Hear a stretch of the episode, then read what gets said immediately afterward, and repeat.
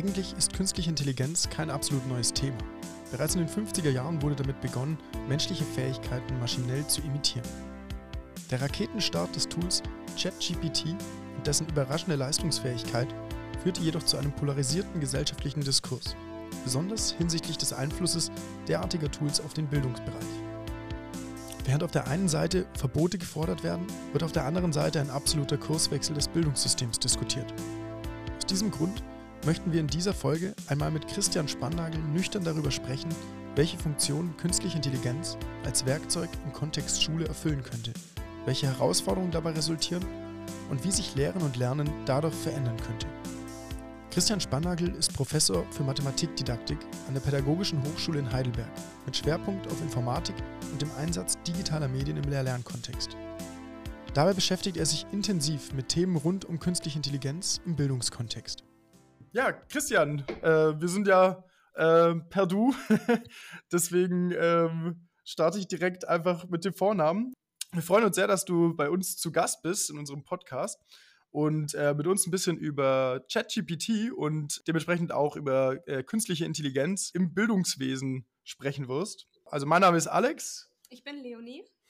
Ja, und ich bin Christian. Die Freude ist ganz auf meiner Seite. Also ich freue mich total, bei euch im Podcast zu sein und ich bin total gespannt auf unser Gespräch. Sehr schön. Super. Ähm, genau, ich denke, äh, der beste Aufhänger für das ganze Thema ist tatsächlich das Tool ChatGPT, wo ja ein totaler Hype gerade in den letzten äh, Wochen entstanden ist und das in aller Munde ist äh, zurzeit. Äh, sowohl bei den Programmierern, ähm, aber auch bei allen anderen Berufs- Sparten wird das Tool total heiß diskutiert. Ähm, und so ist es ja auch im Bildungsbereich. Deswegen wollten wir einfach mal mit so einer ganz passenden, fast schon plumpen Eine Frage, Frage. Ja, äh, starten. Nämlich, was hat es eigentlich mit diesem Hype um ChatGPT auf sich?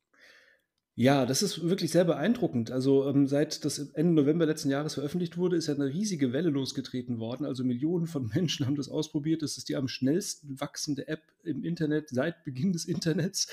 Ähm, und es wundert einen schon ein bisschen, weil KI gibt es ja schon lange. Ne? Also seit Jahrzehnten wird an künstliche Intelligenz geforscht in der Informatik, in den Neurowissenschaften. Ähm, wird Genau, es ist sozusagen kein neues Thema, ne? da beschäftigen sich ja ForscherInnen schon lange mit.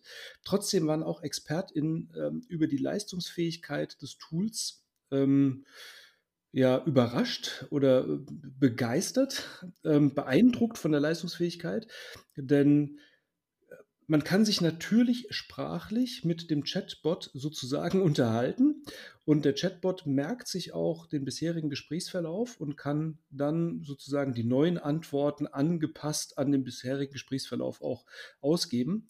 Und ähm, also der Turing-Test, dieser alte Test, ähm, den Alan Turing mal formuliert hat, dass man ähm, genau irgendwann in die Situation kommen wird, dass man nicht mehr entscheiden kann, ob auf der anderen Seite ein Mensch oder eine Maschine sitzt, der ist eigentlich letzten Endes ein Stück weit schon, äh, ja, wie soll ich sagen, bestanden, genau. Oder wir sind zumindest nah dran oder so. Also das ist schon relativ beeindruckend gewesen. Und natürlich, was jetzt neu dazugekommen ist, ist dass ChatGPT für die breite Öffentlichkeit zur Verfügung steht weltweit. Ne? Also vorher die mhm. KI-Systeme, die waren ja oftmals so Forschungsprototypen und so weiter. Aber jetzt kann da jeder mitarbeiten und es im Alltag und im Beruf und was weiß ich, in, in der Schule und im Studium und so einsetzen. Und das ist natürlich schon ähm, der, ich würde mal sagen, der Eintritt in die Ära der künstlichen Intelligenz. Hm. Ähm, was ist denn dann künstliche Intelligenz an sich eigentlich? Mhm. Beziehungsweise, was ist ChatGPT konkret und was ist künstliche Intelligenz? Also jetzt eher so auf einer vielleicht technischen Ebene. Ja. Weil jetzt gerade, wir, wir, haben jetzt ja gerade schon äh, so äh, gehört, dass es, dass es eben ein Sprachmodell ist, dass, es, dass man mit ihm chatten kann, ein Chatbot, mhm. mit äh, der, der wirklich ähm, äh, menschenähnliche ähm, Kommunikation mit dir führen kann und ähm, diesen, diesen Test auch besteht, ähm, dass, es, dass, dass man quasi davon ausgehen könnte, da chattet man mit einer tatsächlichen Persönlichkeit. Ähm, aber wie funktioniert das? Was, was ja, ist es? Genau, also KI vielleicht allgemein ähm, kann man vielleicht auf zwei unterschiedliche Arten definieren. Also zum einen ist K künstliche Intelligenz die Eigenschaft eines IT-Systems, also Computers, menschenähnlich intelligent zu agieren. Oh, und eine andere Möglichkeit ist zu sagen, dass künstliche Intelligenz ein Teilgebiet der Informatik ist, äh, das sich genau damit beschäftigt, nämlich äh, menschenähnliches, intelligentes Verhalten in Computern zu erzeugen. Ich mag den Begriff Intelligenz in dem Kontext aber eigentlich nicht so gern, weil man dann nämlich jede Menge Dinge hineinprojiziert in die Werkzeuge, die sie dann vielleicht gar nicht leisten können. Also ChatGPT mhm. ist ja zum Beispiel nicht intelligent, ne? mhm. sondern das ist ein Sprachmodell, ein sogenanntes Large Language Model, das mit einem riesigen Textkorpus trainiert wurde. Ähm, bestimmtes Verhalten zu zeigen, nämlich menschenähnliche Dialoge, äh, möglichst menschenähnliche Dialoge zu produzieren. Das heißt, das ist ein System, das stochastische Informationen über Sprache hat. Das weiß, welche Wörter in welchen äh, Satzkontexten besonders häufig vorkommen und kann mit diesem Wissen Sätze konstruieren.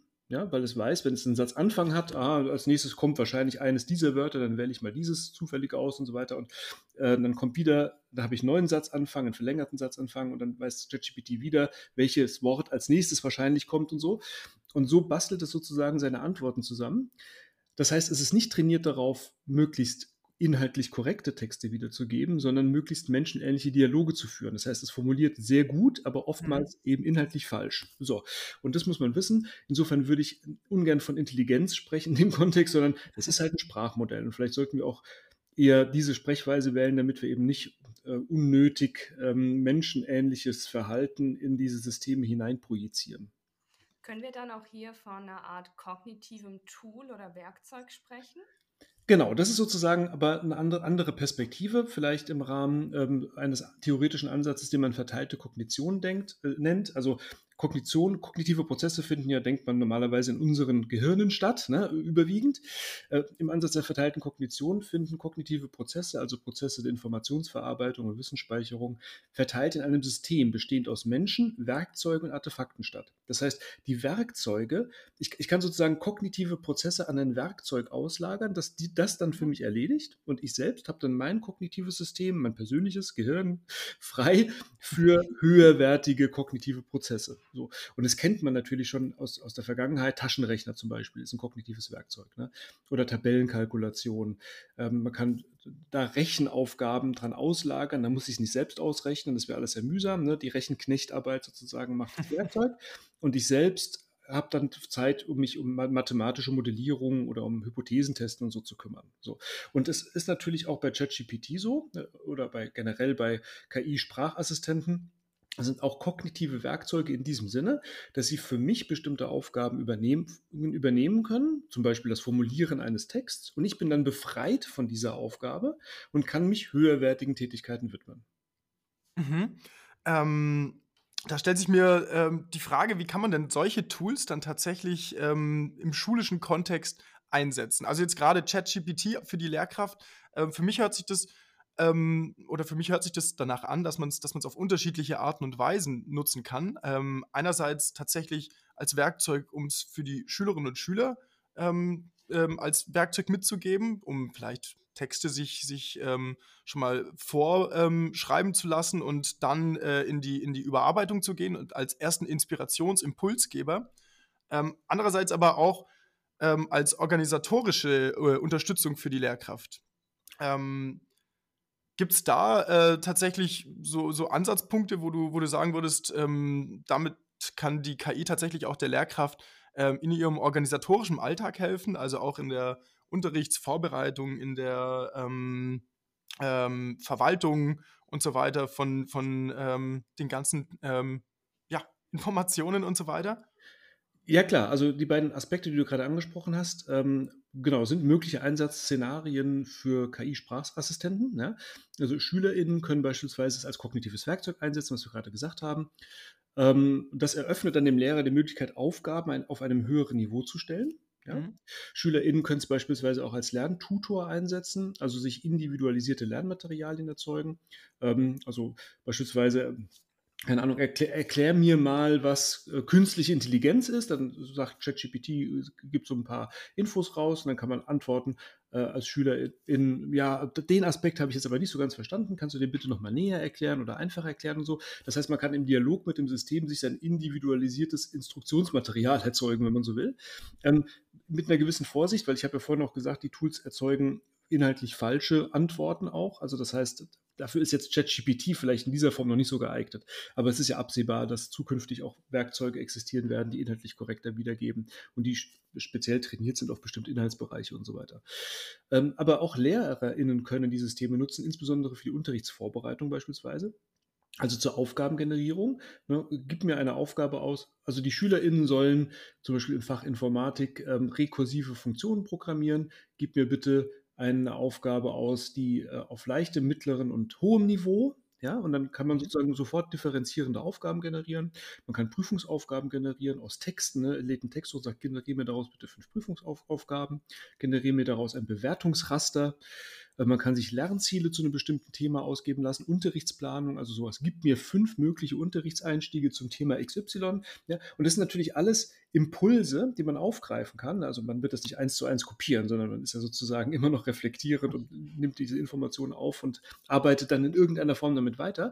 Aber es ist zumindest schon mal ähm, eine gewisse Entlassung. Man muss nicht von Null beginnen, sondern man kann mit dem beginnen, was das Tool einem gibt. Und bestimmte organisatorische ähm, Sachen, also so ganz profane Dinge wie beispielsweise Einladung für einen Elternabend schreiben, ja, mhm. das kann ja, ja. super machen, ja. Ähm, und dann darüber hinaus noch, also wenn wir jetzt sozusagen, das waren jetzt Einsatzszenarien, wie SchülerInnen individuell mit dem Werkzeug agieren können und wie LehrerInnen individuell mit dem Werkzeug agieren können. Und dann kann man es natürlich auch als Werkzeug im Unterricht einsetzen, also als methodisch sozusagen. Ne? Also könnte zum Beispiel ein Lehrer, eine Lehrerin einen Text von JetGPT generieren lassen und den SchülerInnen vorlegen und sagen, guck mal, den Text hat der JetGPT zu dieser Frage generiert und jetzt korrigiert den mal. Ja? Oder macht euch darüber mal Gedanken, wie sind denn die Argumente, wie schätzt ihr die ein? Sind das gute Argumente, schlechte Argumente, warum und so weiter und so weiter. Das heißt, könnte man auch sozusagen den kritischen Umgang mit solchem KI-Output im Unterricht direkt bearbeiten. Hm.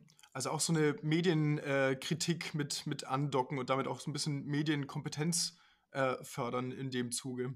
Ja, ja, also äh, das ist ja sozusagen auch ein total wichtiger Aspekt im Umgang mhm. mit diesen Sprachassistenten. Sie können fehlerhafte Informationen generieren, sie können Vorurteile generieren äh, oder replizieren, die im Ausgangsmaterial auch enthalten waren. Ja? Also ähm, das kennt man ja beispielsweise von der Lensa-App. Das ist eine Bild-App, wo man Bilder von sich hochladen kann und dann wird so ein Computer oder ein, ein Comic-Avatar erzeugt ähm, mit KI-Methoden. Und mhm. da wurden beispielsweise überwiegend oder eher hellhäutige Avatare erzeugt. Und das, mhm. das liegt nicht an der App, das liegt am, ähm, am Ausgangsmaterial, mit dem es gefüttert wurde. Wir können sagen Bullshit in, Bullshit out, ja. Und das ist natürlich auch bei den KI-Systemen so. Also, und man muss wissen, äh, KI-Systeme reproduzieren auch solche Schräglagen in, mhm. im Ausgangsmaterial. Und deswegen muss man unbedingt kritisches Arbeiten mit diesen Materialien im Unterricht einüben. Äh, Critical Thinking ist das Stichwort an der Stelle. Das heißt, ähm, immer wirklich kritisch prüfen, ist das korrekt, Faktencheck machen, andere Quellen zu Rate ziehen, darüber sprechen mit den anderen Schülern, mit dem äh, Lehrer, der Lehrerin und so weiter, sodass wir ähm, auch in diesem Kontext ein Stück weit noch mehr Medienkompetenz mh, hm, ja, einüben können. Ich glaube, gerade diese, diese Undurchschaubarkeit bei, bei künstlicher Intelligenz, diese, diese Mystifizierung, ähm, sagt man ja auch häufig von, von dieser Technologie, ähm, führt ja auch dazu, dass, dass ein Großteil gar nicht, ähm, gar nicht weiß, nicht mal mehr die Programmierer zum Teil oder zum Großteil nicht mehr wirklich wissen, was da konkret vor sich geht innerhalb äh, der Blackbox quasi. Ähm, äh, und ich glaube, das das macht das Ganze ziemlich schwierig, ne? dass man da ähm, äh, so einen kritischen Umgang mit pflegen kann, wenn man nicht mehr wirklich weiß, wie funktioniert das eigentlich, was, was läuft da konkret ab und mit, dem, mit den Outputs dann auch kritisch umzugehen. Ja. Ich habe irgendwo mal eine Zahl äh, aufgeschnappt in der Studie, ähm, wo 14 Prozent der Befragten auch glauben, dass ähm, nur 14 Prozent äh, glauben, dass KI einen starken bis sehr starken Einfluss auf ihr Leben hat ähm, und in vielen Bereichen gar nicht äh, mitbekommen, dass da auch äh, KI dahinter steckt. Genau, also ähm, vollkommen richtig ist es natürlich schwer einzuschätzen, wie so eine KI funktioniert. Also natürlich weiß man, wie das, wie es prinzipiell funktioniert, ne? Und äh, wie die auch die Entwickler wissen natürlich, ähm, wie ihr konkretes System funktioniert, das sie entwickelt ja, ja. haben. Man weiß natürlich nicht genau, wie die Gewichte oder die Wichtung, die, Wert, die Wertigkeiten an den, an den Synapsen sozusagen im mhm. neuronalen Netz, wie die tatsächlich eingestellt sind und es ist viel zu komplex und so weiter. Das kann man überhaupt nicht durchblicken, ist klar. Das, das Grundprinzip natürlich schon. Und es ist wichtig, dass alle Menschen in unserer Gesellschaft, in unserer von Digitalisierung geprägten äh, Gesellschaft auch verstehen, wie diese Systeme funktionieren. Denn es besteht ja die große Gefahr, dass wir alle von diesen Systemen manipulierbar werden, beziehungsweise nicht von den Systemen, sondern von Unternehmen, die hinter den Systemen stehen. Die haben ja mhm. Geschäftsmodelle und bestimmte Interessen und so weiter, die sie verfolgen. Das heißt, wir wollen ja nicht manipulierbar und fremdbestimmt werden. Und die Gefahr wird aber immer größer. Überall wirken Algorithmen, nicht nur KI, aber auch andere Algorithmen, Big Data, Algorithmen und so weiter, wirken in unserer Welt immer mehr und werden zu einem Machtinstrument derjenigen, die wissen, wie sie diese Algorithmen für ihre eigenen Interessen einsetzen können. Um, um, und um unsere Menschen in unserer Gesellschaft vor diesen Einflüssen ein Stück weit auch zu schützen, müssen wir die empowern. Ne? Wir mhm. müssen den, wir müssen, die müssen informatisch gebildet sein. Die müssen verstehen, wie Wirkmechanismen von Informatiksystemen funktionieren. Und das ist auch ein großes Argument dafür, zu sagen, wir brauchen das Pflichtfach Informatik in den Schulen, ja, und zwar in der Sekundarstufe von der fünften Klasse bis zum Schluss durchgängig. Wenn man heute das Schulcurriculum neu erfinden würde, dann wäre Informatik selbstverständlich neben Physik und Chemie und Biologie und so weiter ein, ein ganz normales Schulfach. Nur weil es später kam, hat es so Schwierigkeiten, Fuß zu fassen in der Schule. Aber es wird immer wichtiger und jetzt gerade die KI-Systeme geben nochmal einen Stoß in die entsprechende Richtung. Ähm, wir brauchen das Fach, weil der einzige Ort, an dem eine Gesellschaft sicherstellen kann, dass Menschen systematisch ähm, gebildet werden in diesen Dingen, ist die Schule. ja? Und insofern ist es ein allgemeinbildender Aspekt, der unbedingt in die Schule mit hinein muss. Würdest du sagen, dass durch diese Entwicklungen, durch ChatGPT und KI-Systeme, Lehren und Lernen auch neu gedacht werden muss? Ähm, ich glaube nicht, dass es neu gedacht werden muss. Es gibt schon also die entsprechenden Ansätze, wie Lernen und Lehren hm, eigentlich gedacht werden sollte, die sind ja schon relativ alt. Ne? Also wenn wir zum Beispiel über hm, konstruktivistische Ansätze reden, also dass der Lehrer, die Lehrerin nicht der Wissensvermittler, die Wissensvermittlerin ist, sondern eigentlich mehr Lernbegleiter, also Gestalterin von Lernumgebungen und dann Begleiter, Lernbegleiterin in diesen Lernumgebungen, wenn die SchülerInnen darin lernen. Ähm, ähm, das ist ja kein neuer Gedanke. Ich glaube nur, dass KI-Systeme nochmal ein, auch einen Schubs in diese Richtung geben, sozusagen ein Katalysator sind für, ähm, ja, also wer sich als Wissensvermittler begreift, zukünftig, ja, ähm, mhm. der führt sich in bestimmten Lernsituationen selbst ad absurdum, weil SchülerInnen natürlich, aber das ist ja nicht nur wegen der KI-Systeme so, sondern überhaupt wegen des Internets, sage ich jetzt ja. mal, oder wegen beispielsweise vielen äh, Lehrvideos, die man auch im Internet findet. Also wer einen, einen Lehrvortrag beispielsweise hält in Präsenzveranstaltungen, der, ähm, der der missachtet sozusagen die Bedeutung der Präsenz, weil die SchülerInnen sich diese Informationen auch ohne weiteres selbst von ander, an anderer Stelle beschaffen könnten, ja, und vielleicht auch noch ähm, besser aufbereitet und so weiter, ähm, sodass ähm, man eigentlich dazu übergehen müsste, die Präsenz eher zu gestalten in Richtung Kompetenzerwerb, ja, dass die SchülerInnen dort an Aufgaben arbeiten, an Probleme lösen, gemeinsam an Projekten arbeiten, kreative Dinge tun und der Lehrer, die Lehrerin dort ist, um diese Prozesse zu begleiten, also um ja. zu unterstützen, Fragen zu beantworten, Feedback zu geben, total wichtig, ja, Feedback zum, zum Prozess in der Präsenz und ähm, die Wissensaneignung eigentlich an, mithilfe von Medien und Werkzeugen durchaus auch in der Vorbereitung stattfinden kann. Das heißt, ich glaube auch, dass KI-Werkzeuge vielleicht ein Stück weit in die Richtung einen Schubs geben, dass Methoden wie der Flipped Classroom, Inverted Classroom noch mehr an Bedeutung gewinnen werden in Zukunft. Mhm. Ähm, wenn man jetzt aber gerade solche Tools, äh, KI-Tools, ähm, respektive jetzt ChatGPT ähm, im Unterricht einsetzt, um gerade solche, solche ähm, äh, grundlegenden äh, Themen auszulagern, also zu sagen, schreib mir erstmal, äh, gib mir einen Impuls für einen, für einen Textanfang, ähm, etc., dann ähm, hattest du, sprichst du auch immer davon, dass man, dass man Basiskompetenzen so ein bisschen auslagert. Ähm, wo ja auch die Gefahr ein bisschen besteht. Ich glaube, du hattest da mal äh, ganz, eine ganz äh, schöne Metapher verwendet äh, mit, dem, mit dem Piloten, der, ähm, der trotz seiner Systeme, die ihn unterstützen, ja noch in der Lage sein muss, bei einem Systemausfall eine Notlandung äh, durchzuführen. Ähm, wie kann man das, das gewährleisten? Also, dass eben diese Basiskompetenzen, die man auslagert, ähm, nicht verlernt werden und ähm, trotzdem noch eben äh, gefördert werden können im schulischen Kontext. Ja, also total wichtig, die Basiskompetenzen müssen weiter vermittelt werden, selbst wenn KI-Systeme die für uns erledigen können. Ist ja auch beim Taschenrechner so gewesen. Mhm. Nur weil der Taschenrechner existiert, äh, hat es ja nicht dazu geführt, dass keiner mehr rechnen gelernt hat, sondern ich kann das Werkzeug ja auch nur bedienen, wenn ich eine Vorstellung von den Prozessen habe, die ich an das Werkzeug auslagere. So. Also die Basiskompetenzen müssen vermittelt werden, vielleicht nicht mehr bis ins Detail und so weiter, aber grundlegende Vorstellungen braucht man davon zukünftig. Mhm. Weiterhin natürlich. Wir können auch nicht erst bei höherwertigen Kompetenzen ansetzen. Ne? Wir müssen ja bei den Basiskompetenzen ansetzen. Expertentum zeichnet sich ja dadurch aus, nicht, dass die, die Expertinnen können ja nicht nur auf hohen Ebenen irgendwie arbeiten, die haben auch ganz viel Basiswissen und so. Und das muss man natürlich weiterhin vermitteln.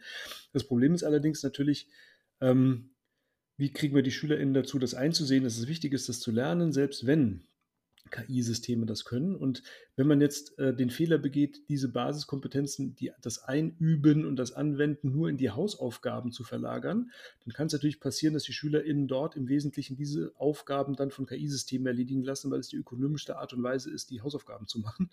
ähm, insofern muss, glaube ich, der Erwerb der Basiskompetenzen zukünftig verstärkt in der Präsenz stattfinden. Ja? Mit einigen Vorteilen. Ne? Dann ist man nicht alleine, dann hat man seine MitschülerInnen neben sich und so weiter. Man kann sich gegenseitig helfen, unterstützen, gemeinsam die Aufgaben bearbeiten. Man fühlt sich sozial eingebunden man kommt eher zu Erfolgserlebnissen, das heißt, man fühlt sich kompetent. Das sind also Faktoren, die nach der Theorie der selbstbestimmten Motivation auch dazu führen, mhm. dass man eher motiviert ist, diese Dinge zu lernen. Und ähm, der Lehrer, die Lehrerin ist anwesend, kann Rückmeldung geben, Feedback und unterstützen. So, also da spricht vieles dafür, dass wir zukünftig eher in die Präsenz tatsächlich nutzen als Raum, um diese Basiskompetenzen auch zu erwerben und einzuüben und anzuwenden. Du hattest jetzt gerade von höheren Kompetenzen gesprochen. Ähm, welche oder ja, welche höheren Kompetenzen werden denn dann für Lehrkräfte und Schüler relevant in Zukunft durch diesen Einzug von ChatGPT und KI? Ja, das ist eine gute Frage. Ähm, also äh, eine höherwertige Kompetenz ist ähm, das kritische Prüfen von Output, der an anderer Stelle generiert wurde. ja? Also ähm, sozusagen nicht einfach nur selbst einen Text formulieren, sondern ähm, einen vorgegebenen Text auf Fehler hin untersuchen, kritisch prüfen, überarbeiten, korrigieren, weiterentwickeln. Das könnte so eine Ebene sein, die mit JetGPT ähm, oder mit Sprachgeneratoren generell eben ähm, ja, durchgeführt werden könnte. Dann, was, ähm, welche Vorteile diese Systeme auch noch haben, da haben wir noch gar nicht drüber gesprochen, ist, sie können ja auch individuelles Feedback geben. Das heißt, SchülerInnen haben zum Beispiel eine Aufgabe ähm, bearbeitet, die sie ähm, aber kommen nicht weit genug sozusagen oder wissen nicht, wie sie weitermachen sollen und haben einen Fehler gemacht. Mhm. Dann kann man sozusagen auch die Aufgabe hochladen in das System und individuelles Feedback zur Aufgabe bekommen. Also der, der Lerntutor, der Sprachassistent kann dann sozusagen unter Umständen sagen, mh, hm, was ein nächster möglicher Schritt wäre oder wo der Fehler liegt, den man gemacht hat, sodass man also gemeinsam in Interaktion mit dem, ähm, mit dem Assistenten auch weiterkommt bei den Prozessen. Und ähm, der, der, Assistent steht mir 24-7 zur Verfügung. Das heißt, man kann sozusagen 24-7 individuelles Feedback bekommen. Auch da muss ich wieder eingeschränkt sagen, mit ChatGPT gibt es ja eben die gewisse Einschränkung, dass man nicht darauf vertrauen kann, dass das der Output korrekt ist. Aber da gibt es auch andere Entwicklungen schon. Also es gibt zum Beispiel mhm. an der Universität Hohenheim, wird gerade ein KI-Sprachsystem entwickelt, PET heißt das, das jetzt speziell trainiert wird mit bestimmten Lehr-Lernmaterialien und dann auch korrektes Feedback gibt, beziehungsweise sagt, dass es nicht weiß, wenn es nicht weiß. Ja? Mhm. Was ChatGPT nicht macht. ChatGPT erfindet einfach irgendeine Antwort. Ja, das ist mir auch schon aufgefallen. Der hat mir auch schon äh, tatsächlich recht verlässlich wirkende Quellen äh, angegeben, wo ich nach einer Quelle gefragt habe, die aber einfach äh, von vorn bis hinten erfunden war. Ähm, also einer von den Autoren gab es tatsächlich und war auch in dem Bereich tatsächlich tätig, aber ähm, die Quelle gab es nicht. Aber da gibt es ja auch schon äh, Anpassungen äh, vom Sprachmodell von GPT ähm, oder von OpenAI, zum Beispiel Perplexity, wo dann auch ähm, äh, Quellen mit, mit angegeben werden, zum Teil, also wo auch aufs Internet zugreift. Ähm, ist ganz interessant, wie schnell es da vorangeht. Ähm, ich fand jetzt gerade auch ähm, interessant, worauf du noch äh, äh, angedeutet hast, nämlich dieses, diese, diese Kompetenz dazu, mit KI zusammenzuarbeiten und damit ja auch verbunden so eine Kompetenz, äh, auszudrücken, was man von der KI möchte, oder? Was man von ihr erwartet, diese Prompting-Fähigkeit. Ähm, wird das ein Punkt, der in Zukunft wichtiger wird oder ist das auch eine Sache, die, die recht schnell äh, einfach sehr gut werden wird und wo man mit, mit recht wenigen Angaben, wenigen Prompts schon äh, sehr gute Ergebnisse von KI generieren kann? Ja, ähm, das ist auch eine sehr interessante Frage. Also ich glaube, ähm, Prompting wird oder das Wissen darum, welche, welche Befehle oder welche ähm, Eingaben man einem so, so einem System geben muss, damit man möglichst die Antwort bekommt, die man auch, die einem vorschwebt. Ich glaube, das mhm. wird in Zukunft immer wichtiger werden. Ja, das, mhm. Man wird ja ständig mit solchen Systemen arbeiten. Und ich glaube, man man könnte jetzt annehmen, ja, in Zukunft muss man vielleicht gar nicht mehr so genau wissen, äh, wie man das verwendet, weil die Systeme immer besser werden. Ich glaube, wir kommen aber nicht drum herum, dem System genau, möglichst genau mitzuteilen, was wir gerne haben wollen. Und das wird ja in irgendeiner Form, und ich meine, der, der große Erfolg von JetGPT ist ja schon, dass wir das natürlich sprachlich machen können. Ja? Also mhm. bei anderen Systemen musste man ja irgendwelche Syntaxarten ähm, beherrschen, um da äh, das informatikmäßig reinzuklöppeln. Aber jetzt kann man einfach natürlich sprachlich dem System mitteilen, was man gerne hätte und muss aber trotzdem bestimmte, hm, wie soll ich sagen, es gibt bestimmte Tipps und Tricks, wie man mit dem System am besten so agiert, dass es auch die Ausgaben produziert, die man gerne hätte. Also ein, ein einfacher Trick ist, äh, dem System zu sagen, erkläre alles einzeln und detailliert. Ja? Mhm. Ähm, und wenn man diesen Satz zu dem Prompt dazu gibt, ähm, den man normalerweise geschrieben hätte, dann ist ChatGPT sozusagen auf der Schiene, einen längeren Text zu produzieren und alle Schritte einzeln und im Detail zu erklären. Und dann ist die Antwort, die am Ende rauskommt, auch inhaltlich oftmals korrekter, als wenn man diesen Satz nicht dazu geschrieben hätte. Ja? Und solche, solche ja, Herangehensweisen muss man einfach kennen. Und ähm, die müssen wir natürlich in der Schule und in der Hochschule vermitteln. Ja, also das wird, muss Gegenstand sein in unseren Lehrveranstaltungen, weil zukünftig natürlich viele ähm, mit in allem, also wenn warum muss es in die Lehrveranstaltung hinein, beispielsweise an der Hochschule? Ne, die Studierenden sollen ja lernen, so zu, zu arbeiten und zu denken wie ExpertInnen eines bestimmten Fachs. Wenn die ExpertInnen aber zukünftig mit KI-Systemen arbeiten, dann müssen natürlich die Studierenden auch lernen, mit den KI-Systemen zu arbeiten. Also bleibt genau. uns also gar nichts anderes übrig, als diese Kompetenzen auch in den Lehrveranstaltungen zu vermitteln. Wie, wie würde sowas dann jetzt speziell beim, beim, ähm, beim Lehramtsstudium, ähm, wie könnte sowas aussehen, da KI auch mit ähm, mit zu integrieren ins Lehramtsstudium? Wie könnte so eine Vorbereitung äh, im Studiumverlauf ähm, aussehen? Ist das, kann man da projektartiges ähm, äh, Lernen äh, betreiben? Also soll, sollte das in Form von Projekten stattfinden? Ähm, was, hast, was hast du da für eine Vision? also meine Vision ist, dass das nicht separat in irgendeinem ähm, Medienmodul, Projekt oder sowas stattfindet. Also da, da kann es natürlich auch stattfinden. Meine Vision ist, dass es natürliches Werkzeug wird in allen Lehrveranstaltungen. Mhm. ähm, weil es wird ja auch ein Werkzeug sein, also das ist ja der Vorteil sozusagen von JetGPT, dass, ähm, dass es total allgemein ist. Ne? Also man kann darüber mit, mit allen Inhalten sozusagen arbeiten. Und ähm, insofern werden die Studierenden auch in allen Lehrveranstaltungen oder im Kontext der Lehrveranstaltung, beim Selbststudium und so weiter mit diesen Werkzeugen arbeiten. Das heißt, es ist aber doch notwendig, dass wir in den Lehrveranstaltungen, wenn diese Werkzeuge auch zur Verfügung stehen, dass wir den Studierenden auch dort beibringen, mit diesen Werkzeugen sinnvoll zu arbeiten. Also ich könnte mir zum Beispiel vorstellen, dass in einem Seminar zur Unterrichtsplanung ja, ähm, durchaus auch diskutiert wird, wie dieses System eingesetzt werden kann, um Unterricht zu planen.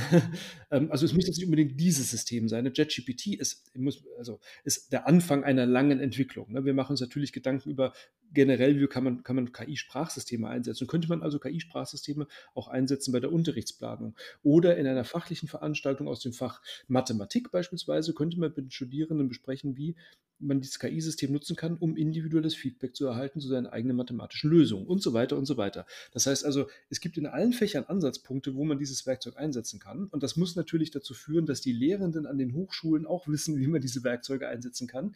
Und de facto haben wir also jetzt in, sozusagen in allen Bildungsinstitutionen ein riesiges Weiterbildungsproblem. Ja, oder vielleicht kein mhm. Problem, aber Weiterbildungsbedarf, weil eigentlich ähm, wir müssen jetzt relativ schnell agieren. Ja, die Systeme, die, die ähm, die schießen gerade auf den Markt. Äh, eins nach dem ja. anderen, jede Woche kommt ein neues System raus. Das ist total und, verrückt, ja. ja verrückt. Also jede Woche sitze ich staunend am Rechner und denke, was krass, das ist auch schon möglich und so weiter. Ja. Und, ähm, und äh, wir müssen da wirklich, wirklich, wirklich schnell aufholen.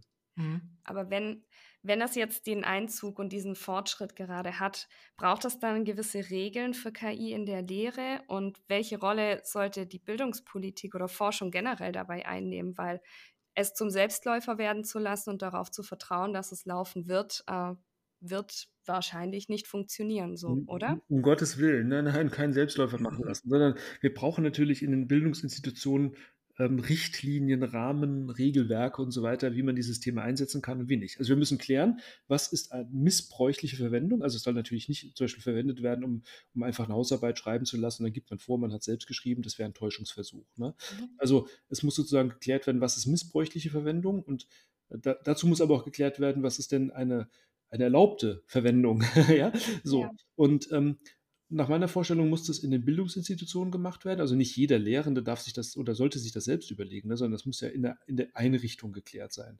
Oder für mhm. Schulen, so, da sollte sich auch nicht jeder Schulleiter selbst drüber Gedanken machen oder jedes Kollegium, sondern sollte vielleicht von den Schulträgern oder sowas, sollten da Rahmenrichtlinien vorgelegt werden, vielleicht auch von der Politik, weiß nicht genau.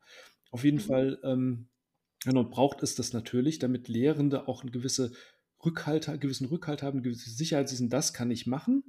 Und das darf ich nicht machen. Also auch die rechtlichen Rahmenbedingungen sollten natürlich in diesen Rahmenwerken sich auch widerspiegeln. Es gibt natürlich mhm. urheberrechtliche Fragen in dem Kontext und mhm. Datenschutzfragen und so. Also ChatGPT zum Beispiel darf man jetzt nicht einfach zwingend in der Lehre einsetzen, weil mhm. ich darf jetzt die Lernenden nicht zwingen, ChatGPT zu verwenden, weil es ein US-amerikanisches Unternehmen ist und es gibt da DSGVO-Probleme und so weiter.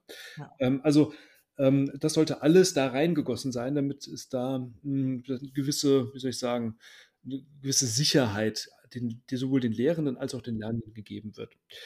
Ja, die Bildungspolitik ist gefordert, denke ich, ähm, jetzt endlich mal die Curricula fit fürs 21. Jahrhundert zu machen. Also da denke ich insbesondere ans Pflichtfach Informatik, aber auch darüber hinaus. Also es geht einfach nicht, dass das Fach Informatik so ein Schattendasein fristet in einer digitalisierten Gesellschaft. Und mhm. die Bildungspolitik in Deutschland hat das seit einigen Jahrzehnten verpennt, muss man sagen. Äh, Im Vergleich, internationalen Vergleich sind wir da weit hinten dran und da müssen wir stark aufholen. Ja, und die Forschung, wir wissen noch nicht so genau, ähm, wie KI-Systeme effektiv in Bildungsprozessen eingesetzt werden können, wie sich das verhält mit den höherwertigen Kompetenzen, die wir vorhin besprochen haben und so weiter. Das ist ein riesiges Forschungsfeld. Und mhm. eigentlich könnte man an jedes dieser Systeme, die jetzt wöchentlich auf den Markt ähm, kommen, einen eigenen Forschungsstrang aufmachen, überlegen, wie kann man jetzt dieses System sinnvoll in der Lehre einsetzen. Ähm, also es geht gerade mit einem Affenzahn voran mhm. und ich mhm. glaube, das ist schon eine Herkulesaufgabe, die wir da in der Forschung machen müssen, aber auch eine verdammt interessante. Absolut.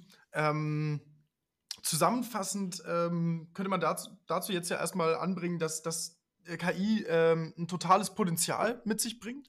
Ähm, auch ähm, unabhängig davon, ob man will oder nicht, äh, das Werkzeug existiert und ähm, es wird genutzt werden. Ähm, deswegen ähm, kommt man auch nicht drum herum, Kompetenzen zur, äh, zum Einsatz aufzubauen und das äh, Werkzeug zu verwenden, um äh, kognitive Kapazität auszulagern.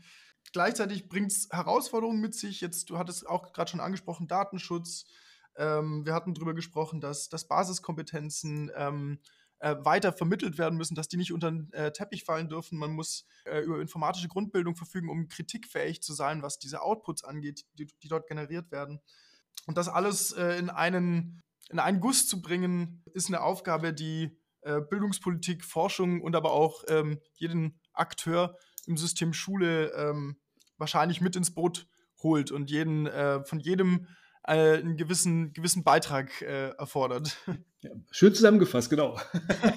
Sehr gut. War tatsächlich spontan. Sehr gut, ja. gut. Wir haben äh, jetzt unsere Zeit schon ähm, fast ausgereizt, haben aber noch äh, immer in unserem Podcast ja eine äh, Schlussfrage, auf die weder wir noch äh, unsere Gäste äh, wirklich vorbereitet sind.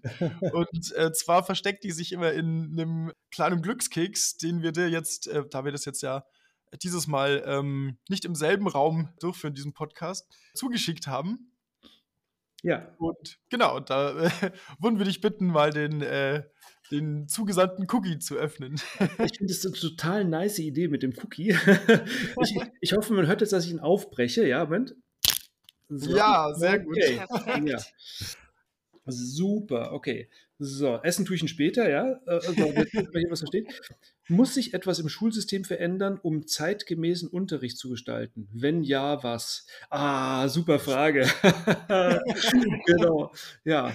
Also, wir haben ja vorhin schon drüber gesprochen. Ähm, ich glaube, wir brauchen das Schulfach Informatik. Ja? Mhm. Also, ähm, in unserer Welt ähm, wirken überall Algorithmen. Menschen müssen Bescheid wissen, was ist ein Algorithmus, was sind Daten, was ist Information, was ist äh, Unterschied zwischen Daten und Information, was ähm, können Informatiksysteme bewirken. Ähm, Menschen brauchen eine grundsätzliche Vorstellung von Programmier Prozessen. Also sie müssen keine SoftwareentwicklerInnen sein oder so, sondern sie müssen eine Vorstellung davon haben, wie eine Programmiersprache funktioniert. Das heißt, jeder Mensch in einer von Digitalisierung geprägten Gesellschaft muss mal in der Schule eine Programmiersprache kennengelernt haben. Ja? Mhm. Also all diese Dinge sind total wichtig und ähm, insofern sozusagen mal der Appell an alle BildungspolitikerInnen, die uns jetzt zuhören, ja, setzt euch dafür ein, dass das Fach Informatik weiter an Bedeutung gewinnt in der Schule. Natürlich äh, ist immer die Schwierigkeit, dann müssen andere Dinge irgendwie wegfallen. Vielleicht muss ja kein anderes Fach wegfallen, aber vielleicht können wir mal bei den anderen Fächern genau schauen, was wirklich wichtig ist und die anderen Fächer vielleicht ein Stück weit ausdünnen, um so mhm. Ressourcen zu gewinnen für ein Fach Informatik. Ich glaube, das wird der Schule gut tun. Und ähm, ja, insofern der, der Appell Pflichtfach Informatik. Sehr gut, ja, das passt, da passt die Frage ja echt sehr gut zum äh, Verlauf der Folge. Ja, lieber Christian, vielen lieben Dank, dass du dir die Zeit genommen hast, äh, mit uns diesen Podcast heute aufzunehmen. Und ich denke, wir haben das Thema jetzt auch mal ganz gut umrissen, natürlich nicht in aller Tiefe durchdrungen, aber vielleicht ist das ja Potenzial für eine weitere Folge. Ähm, und wir hören uns vielleicht eventuell auch gerne nochmal. Total gerne. Vielen herzlichen Dank. Danke auch von meiner Seite. In dem Fall, ähm, wir wünschen dir noch einen schönen Tag und sehen uns demnächst. ja, bis dann. Ciao. Bis dann.